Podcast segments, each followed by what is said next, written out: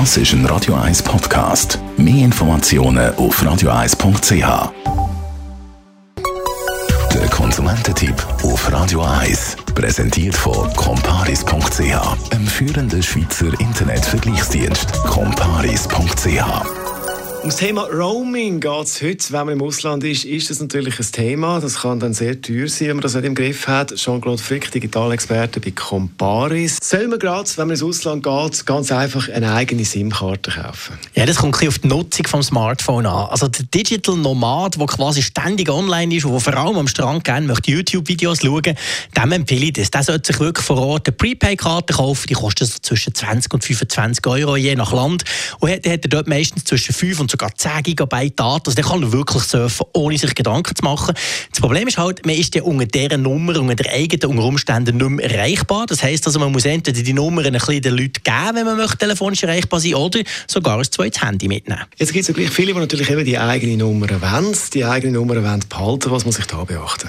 Also das Wichtigste ist eigentlich, dass man, bevor man ins Ausland geht, schnell schaut, was habe ich eigentlich für einen Vertrag, was habe ich eigentlich für einen Deal, was habe ich für ein Swisscom-Abo oder welches genau von Salt nutze ich eigentlich und bei sehr vielen Abos, vor allem so ein bisschen, würde man sagen, ab 40 Franken pro Monat, hat man eigentlich einen gewissen Anteil Roaming schon dabei. Und das kann man entweder einfach nutzen, aber wichtig ist, dass man sich bewusst ist, dass man das hat. Und wenn man das zum Beispiel nicht hat, je nach Abo, dann kann man relativ günstige Pakete dazu buchen. Man kann zum Beispiel sagen, okay, ich brauche halt das Giga für die nächsten zwei Wochen, dann muss man das aber vorher wie aktivieren.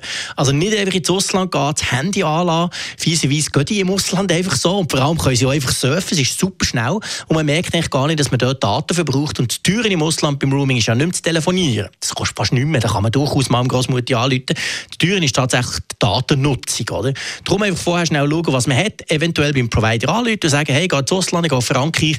Was kannst du mir da anbieten? Und dann bekommt man im Allgemeinen gute Päckchen, die man dann dazu buchen kann. Das ist auch immer meine Horrorvorstellung, oder? Man hat das Roaming noch angeschaltet und irgendwie merkt das nicht. Und so gibt es Warnungen, wenn ich das, dass mir das bewusst wird, dass das eben jetzt teuer wird. Ja, das gibt es inzwischen bei allen Providern. Zum Glück muss man sagen, früher hat es das nicht gegeben und da ist eben auch die böse Rechnung erst im August oder so gekommen, mit der nächsten Rechnung.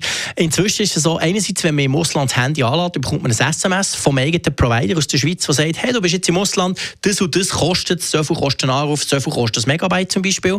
Und dann ist es so, wenn man jetzt findet, interessiert mich nicht, mache einfach weiter, dann bekommt man auch eine Warnung, wenn es teuer wird. Und zwar meistens schon ab 50 bis 100 Franken. Sehr viele Provider haben sogar so eine, quasi eine Bremse drin, dass das einfach nicht mehr als 100 Franken darf kosten. Und dann wird zum Beispiel das Datenroaming deaktiviert.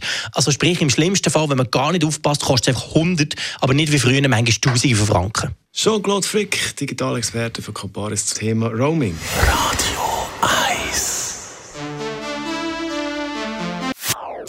Das ist ein Radio 1 Podcast. Mehr Informationen auf radio1.ch.